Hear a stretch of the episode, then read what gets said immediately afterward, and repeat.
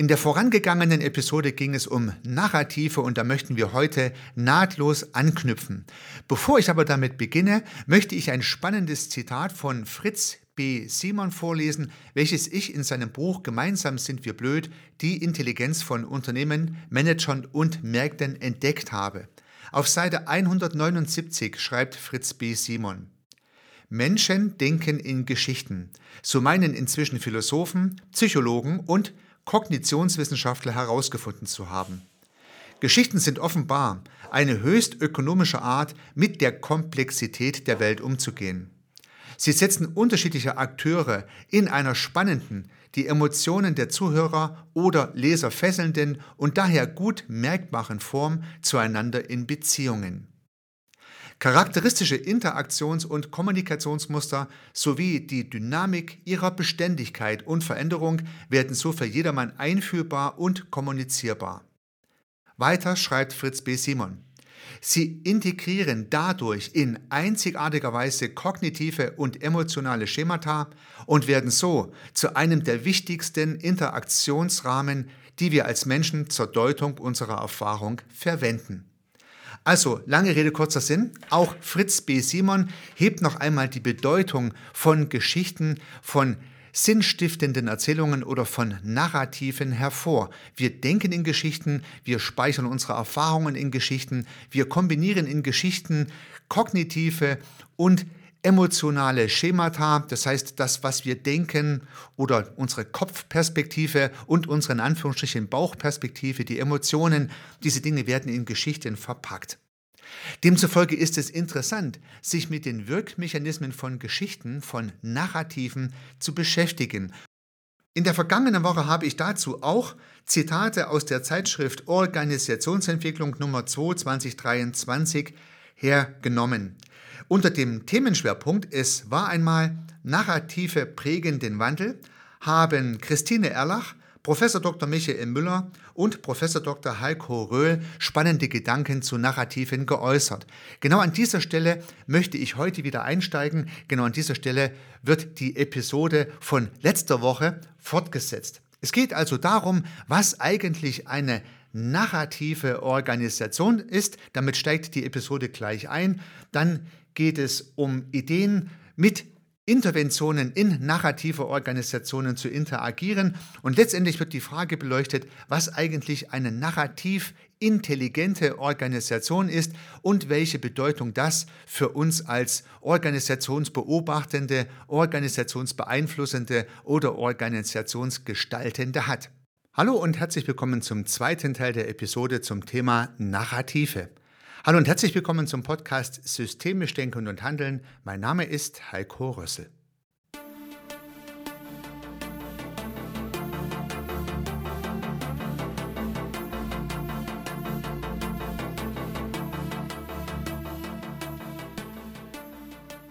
Auf die Frage in der Zeitschrift, was definiert für euch ein narratives Unternehmen, gibt es eine längere Antwort, die ich mal eins zu eins vorlesen möchte. Man könnte sagen, alle Organisationen sind narrativ, weil wesentliche Bereiche jeder Organisation durch Narrative und Geschichten bestimmt sind. Identitäten sind narrativ konstruiert, Werte sind narrativ konstruiert. Das wissen die Organisationen bloß meistens nicht. Erfahrungswissen ist immer narrativ konstruiert. Wir gehen von der Grundannahme aus, dass Unternehmenskultur die Summe aller Erzählungen ist, die über ein Unternehmen intern oder extern erzählt werden. Aha. Das heißt, wir haben uns ja mit der Unternehmenskultur in den vorangegangenen Episoden ausführlich beschäftigt und hier heißt es nun, wir gehen von der Grundannahme aus, dass Unternehmenskultur die Summe aller Erzählungen ist, die über ein Unternehmen intern oder extern erzählt werden. Spannend. Das heißt, die Kultur sind die Geschichten, die sich eine Organisation über sich erzählt. Und das ja, hat weitreichende Konsequenzen, weil dann das Verändern der Geschichten die notwendige Voraussetzung dafür ist, dass sich auch kulturell etwas verändern könnte. Ich zitiere weiter.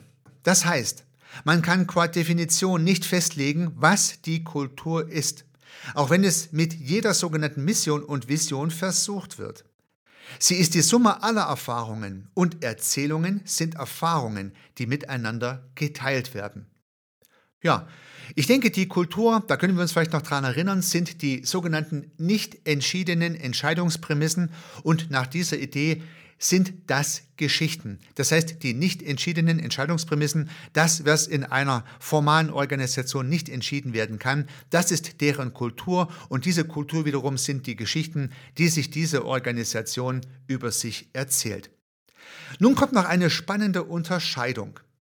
Diese sich selbst erzählenden Geschichten muss man unterscheiden von solchen, die konstruiert oder gemeinsam gestaltet werden. Also es gibt konstruierte Geschichten und es gibt gemeinsam gestaltete Geschichten. Hier gibt es offensichtlich eine Unterscheidung. Das wird noch etwas deutlicher, wenn ich weiter zitiere.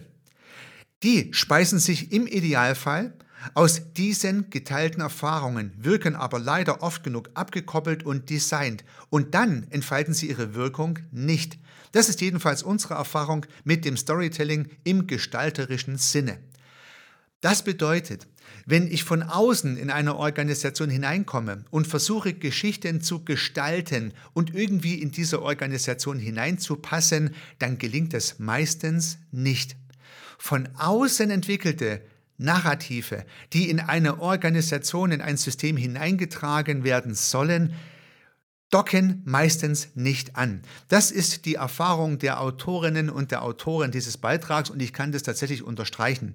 Kulturverändernde, narrativ verändernde Prozesse sind sehr, sehr schwierig. Sie sind sehr stabil, die Narrative und die Kultur einer Organisation. Und wenn ich jetzt von außen mal schnell mit einer neuen Idee komme, auch wenn es eine Geschichte sein sollte, dann kann ich häufig beobachten, dass sie nicht so ohne weiteres andockt, wie ich mir das vielleicht wünschen würde. Wenn ich dagegen die eigenen Erfahrungen der Organisation als Startpunkt einer Intervention verwende, dann ist die Wahrscheinlichkeit schlicht und ergreifend größer. Das heißt, wenn ich neue Narrative in sozialen Systemen etablieren möchte, dann bin ich als Führungskraft, als Prozessbegleiter, als gestaltende Person sehr gut beraten, mich erstmal in aller Ruhe mit den Narrativen der Organisation zu beschäftigen, so wie sie heute sind. Denn meine neuen Narrative müssen sehr gut anschlussfähig sein an den Narrativen, die es in dieser Organisation schon gibt. Könnte auf der Hand liegen, wird aber meistens nicht so konsequent gemacht und daher gibt es dann auch häufig Probleme und ja, ein großes Beharrungsvermögen der Kulturen von Organisationen und ein großer Frust bei den Menschen, die dann daran gescheitert sind. Ich zitiere weiter. Die Zeitschrift stellt die Frage, du hast mal geschrieben, Geschichten sind der Stoff, aus dem Organisationen sind und darauf die Antwort. Die eigentliche Identität wird bestimmt durch die Geschichten, die wir uns über uns selbst erzählen als Organisation und durch die Geschichten, die andere über uns erzählen. Aha, nochmal eine spannende Unterscheidung. Ich komme gleich nochmal drauf zurück und zitiere weiter. Man hat die eigene Identität nie ganz in der Hand, weil die Erzählungen der anderen genauso wichtig sind. Okay, nun ergibt sich schon ein kleines Schemata diverser Unterscheidungen von Narrativen in sozialen Systemen. Wenn wir uns mal einen Kreis vorstellen, eine Bubble, das sind die Narrative unserer Organisation, dann können wir das unterscheiden in Geschichten, die wir uns wirklich selbst erzählen und Geschichten, die für uns, vielleicht auch mit uns konstruiert wurden für unsere Organisation. Das war die erste Unterscheidung. Und wir haben mitgenommen, dass die selbst erzählten Geschichten, die sich aus unserer Historie, aus unserer Vergangenheit speisen, sehr viel stabiler und wirksamer sind als die Narrative, die von außen konstruiert sind und in die Organisation hineingetragen werden. Und wir haben die Erkenntnis gewonnen, je besser die konstruierten Geschichten von außen mit der Erlebniswelt der Organisation im Innen zusammenpasst, umso wahrscheinlicher ist die Anschlussfähigkeit und die Funktion der neuen Geschichten, die hier etabliert werden könnten. Nun, in diesem Bubble haben wir also diese doppelte Unterscheidung drin. Nun haben wir außerhalb unserer Organisation nochmal Geschichten, nämlich Geschichten, die über uns erzählt werden. Und der Autor sagt hier, man hat die eigene Identität nie ganz in der Hand, weil die Erzählungen der anderen genauso wichtig sind. Ja, das ist spannend und natürlich auch richtig. Das heißt, die Geschichten, die über uns erzählt werden, prägen im Prinzip natürlich auch, wie andere uns sehen. Und wenn uns diese Geschichten zu Ohren kommen, und das könnte ja durchaus passieren, dann prägen sie auch uns. Also natürlich interessiert unser System auch, was andere über unser System erzählen. Und wenn wir hören, was andere über uns sagen, dann beeinflusst das unsere eigenen Geschichten. Aber die über uns erzählten Geschichten, die wir nicht hören, prägen trotzdem das Bild von Beobachtern über uns. Na, kann man sich ja ganz gut vorstellen. Stellen wir uns bei diesem von mir etwas skizzierten Konstrukt noch einen Beobachter vor. Ein Beobachter kann uns sehen und unsere Geschichten. Er hört aber auch, was andere über uns erzählen, das heißt die Geschichten der anderen über uns. Und sein Bild, sein Beobachtungsbild wird gespeist aus beiden Quellen. Das heißt, er kommt vielleicht mit einer positiven Erwartung auf uns zu, weil er schon so viel Tolles von uns gehört hat. Aber er kann auch Negatives gehört haben und kommt schon mit einer gewissen Skepsis auf uns zu. Beides lässt sich natürlich beobachten und beides haben wir ja auch schon so entdeckt. Nun möchte ich weiter zitieren. Viele Organisationen setzen sehr auf ihre Werte. Wir sind kundenorientiert, wir sind agil, wir sind offen für Diversität, was auch immer. Schlagworte, die in aller Regel überhaupt nicht hinterfragt werden und dann noch irgendwie in Ziele umgesetzt werden, rein kognitiv, linear. So formuliert es der Beitrag. Das kann man häufig beobachten und wir sind uns, glaube ich, einig, dass das gerade ein sehr großes Thema ist, Werte zu organisieren, sich Werten bewusst zu werden und alles sowas. Und der Gedanke hier ist, wenn diese Wertekonstruktionen nicht in Geschichten der Organisation verpackt sind, dann kann es gut passieren, dass sie aufgesetzt bleiben, weil sie dann rein kognitiv sind, linear sind, so nach dem Motto, wir sind jetzt divers und das werden wir ab morgen auch so sein oder wir sind jetzt agil, ab nächster Woche Mittwoch, 7 Uhr wird genau das so gemacht. Ja, das wird wahrscheinlich nicht funktionieren. Denn weiter heißt es in diesem Kapitel, wenn wir aber narrativ die Erfahrungen heben, uns also von Situationen aus dem Organisationsalltag erzählen lassen, können wir sehen, dass es zu einem semantischen Feld, wie zum Beispiel der Kundenorientierung oder Agilität, ganz verschiedene Auslegungen gibt. Ich kann solche Worthülsen anreichern mit Authentizität, mit echten Erfahrungen. Das ist das, was wir mit narrativ konstruiert meinen, mit dem Stoff, aus dem Organisationen sind. Die kognitive Worthülse ist nicht lebendig, aber die darunterliegende authentische Erfahrungsebene der Erzählungen kann den Wert für Menschen anschlussfähig machen. Das heißt nicht die formulierten Werte, nicht die formulierte Vision, nicht die formulierte Vision, das Leitbild, der Purpose ist das, was die Menschen in einer Organisation erreicht, sondern die Geschichten, die die Organisation sich darüber erzählt. Wenn ich also Werte verändern möchte, wenn ich Agilität einführen möchte, wenn ich die Kundenorientierung verbessern möchte, dann müssen andere neue Geschichten in meiner Organisation erzählt werden. Nur so kann es funktionieren. Und eine sehr wichtige Erkenntnis steckt in diesem Zitat drin. Dazu muss ich mich in die Organisation hineinbegeben, muss sie verstehen, muss ihre Geschichten gehört haben und muss diese Geschichten sozusagen weiterentwickeln. Sonst wird das wahrscheinlich nicht gelingen. Das scheint mir an dieser Stelle nochmal eine weitere wichtige Erkenntnis zu sein. Im Artikel heißt es dazu, entscheidend ist, ob es Erfahrungen gibt, die an solche Narrative andocken können. Je weiter sie davon entfernt sind, umso schwerer wird es. Das Gleiche kann man auch in der Politik sehen. Politikerinnen glauben immer, das beste Argument gewinnt. In Wirklichkeit gewinnt das beste Narrativ, dasjenige, das andocken kann an die Erfahrungen der Bürger und Bürgerinnen. Ja, ich glaube, das, was wir in der großen Politik beobachten, in der Gesellschaft, lässt sich dann auch tatsächlich bis auf Organisationen und Teams herunterbrechen. Mit Argumenten erreiche ich die Leute meistens nicht. Geschichten sind es, die uns zum Nachdenken bringen. Und es gibt ja so Episoden auch in der historischen Vergangenheit, die ewig bestehen bleiben. Ich kann mich an den Kniefall von Willy Brandt erinnern beispielsweise. Und diese Geschichte, dieses Bild, was er da erzeugt hat, ist ja viel mächtiger als alle Dekrete und Statements, die zum Thema Zweiter Weltkrieg und Schuld der Deutschen formuliert worden sind. Der Kniefall in Warschau, das ist ein Bild, das ist ein Narrativ, welches im Gedächtnis hängen geblieben ist. An sowas erinnert man sich. Der Fall der Mauer ist so eine Geschichte. Oder Wir sind alle Berliner von äh, John F. Kennedy. Das sind solche Narrative, an die wir uns erinnern können. Parteiprogramme, Statements, Verlautbarungen, auch Werte, Visionen, die formuliert wurden, die haben wir alle lange schon wieder vergessen. Weiter heißt es im Beitrag. Menschen erzählen auch die Zukunft aus der Gegenwart heraus. Solche aufgesetzten Narrative aus der Führungsebene beginnen allerdings oft nicht in der Gegenwart. Sie gehen direkt in die Vision, in die Zukunft und malen ein Sollbild der Organisation, das viel zu weit weg von der erlebten und konstruierten Gegenwart ist. Das macht diese Geschichten nicht anschlussfähig. Auch ein spannender Gedanke, den Organisationsentwicklerinnen und Organisationsentwickler, auch Führende, sich durchaus immer wieder vor Augen führen dürfen. Wenn wir neue Zukunftsszenarien für unsere Organisationen entwickeln, neue Visionen, neue Werte, neue Leitbilder, dann sind das ja alles Geschichten, die in der Zukunft spielen. Selbst dann, wenn ich aus dem Leitbild eine Geschichte machen sollte, ist es eine Zukunftsgeschichte.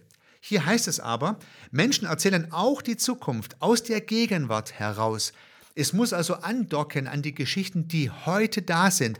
Sonst fliegt das neue Narrativ, das konstruierte Narrativ sozusagen im luftleeren Raum umher und schließt nicht an an der gelebten Realität der Organisation, die jetzt gerade durch die Teilnehmenden der Organisation beobachtet und gespürt wird. Nicht an den Geschichten, die sich jetzt gerade in dieser Organisation erzählt werden. Und dann bekomme ich die Gegenwart mit der Zukunft nicht verknüpft und je weiter die äh, zukünftigen Narrative, die ich gern möchte in meiner Organisation, von der Gegenwart entfernt sind, umso kleiner ist die Wahrscheinlichkeit, dass ich meine Geschichten etablieren kann, dass sie im wahrsten Sinne des Wortes verfangen. Demzufolge heißt es konsequent im Artikel weiter. Vor einem Wandel muss ich die Gegenwart der Mitarbeitenden kennen, sonst kann ich sie nicht in die Zukunft mitnehmen. Um ihre Interpretation der Gegenwart zu kennen, auch das verborgene Wissen, die verborgenen Glaubenssätze, brauche ich Geschichten, die erzählen, wie wir geworden sind, was wir heute sind. Darüber muss ich mit den Menschen sprechen, darüber müssen die Menschen reden und dann kann ich gegebenenfalls andocken. An dieser Stelle möchte ich vielleicht ein zweites Modewort nutzen, nämlich die Wertschätzung. Ich finde es sehr wichtig, dass man das, was das System, die Organisation bisher geschafft hat, wertschätzt. Und zwar ehrlich wertschätzt, aus tiefstem Herzen wertschätzt. Denn das System, die Organisation hat es ja bis hierhin geschafft. Sie hat es geschafft, bis jetzt als soziales System zu überleben. Dazu war in der Vergangenheit alles, einiges notwendig, denn andere soziale Systeme gibt es ja schon gar nicht mehr. Und das sollte wertgeschätzt werden, um dann auf dieser Wertschätzung aufbauend weitere Gedanken, weitere Narrative konstruieren zu können. Das erscheint mir eine gute Idee zu sein, an Systeme anschlussfähig zu sein. Natürlich, das ist mir ganz wichtig, muss diese Wertschätzung ehrlich gemeint sein, keine aufgesetzte Wertschätzung, die man nur so als Phrase runterdrischt. Das merken die Menschen, das merken die Systeme sofort. Das macht dann überhaupt keinen Sinn nach meinem Dafürhalten. Nun ein letzter abschließender Gedanke aus dem Dokument. Auf die Frage, was meint ihr, wenn ihr von narrativ intelligenten Organisationen sprecht, kommt die Antwort. Wir haben eine Unterscheidung im Wording eingeführt von narrativer Organisation und narrativ intelligenter Organisation. Letzteres, also die narrativ intelligente Organisation, ist ein Unternehmen oder eine Organisation, das sich seiner narrativen Strukturen bewusst ist. Im Kern sind tatsächlich alle Dimensionen wie Werte, Sinn, Identität, Wissen, also Erfahrungswissen, narrativ konstruiert. Ob sie dies nutzbar machen für ihre Strategie und Prozesse, macht dann die narrative Intelligenz. Mit anderen Worten, wenn ich mir bewusst bin, welche Geschichten ich mir erzähle. Wenn ich mich selbst reflektiere als soziales System und als Organisation, dann kann ich dieses Werkzeug auch für mich selbst nutzen. Und vielleicht kann das eine spannende Idee für Führungskräfte sein, einfach nur der Organisation zu helfen, sich ihrer eigenen Narrative bewusst zu sein. Denn mit dieser Bewusstheit kann ich dann weiter arbeiten. Nun fragt man in der Zeitung, wie das funktionieren kann und hier ein abschließender Gedanke aus dem Dokument. Zum Beispiel durch Story Listening, dem Gegengewicht zum allgemein allgegenwärtigen Storytelling. Es bedeutet, dass man dediziert Erzählräume schafft, in denen die Menschen einander zuhören, Erfahrungen teilen und abgleichen können. So könnte die Entwicklung zu einer narrativ intelligenten Organisation beginnen, mit Story Listening in Fixes zum Beispiel. Und das kann ich nur unterstreichen. Ich habe wirklich exakt die gleichen Erfahrungen gemacht. Teile von Organisationen, die ich beobachten durfte, haben sich es zur Angewohnheit gemacht, in ihrem Team Surefix Geschichten des vorangegangenen Zeitraums zu erzählen. Jedes Teammitglied darf eine Geschichte erzählen der letzten 14 Tage, des letzten Monats, der letzten Woche, die ihn oder sie besonders beschäftigt hat. Das schafft Bewusstsein für die Narrative, die sich die Organisation erzählt. Und diese Geschichten sollten auch einfach stehen gelassen werden. Die sollte man so lassen, wie sie sind, um dann daran weiter denken zu können. Ja? Weil jedes Narrativ von jedem Menschen geäußert ist natürlich dessen Konstruktion der Wahrnehmung in der Organisation und darf gewürdigt werden. Vielleicht lassen sich Fragen stellen, die auch im Dokument verdeutlicht sind. Erzählen Sie ein Erlebnis, das Ihnen aus Ihrem Projekt am stärksten in Erinnerung geblieben ist. Oder erzählen Sie ein besonders beeindruckendes Erlebnis mit einem Kunden und so weiter und so fort. Ja? Das heißt, diese Ideen könnte man in Showfixe einbauen und anstatt immer die gleichen Leute immer die gleichen Stories tellen, Storytelling, könnten alle mal draufhören, was alle für Geschichten für sich konstruiert haben. Ich finde das eine brutal spannende Idee und das lohnt sich bestimmt auszuprobieren. Es schafft dann auch die Basis für Verständnis.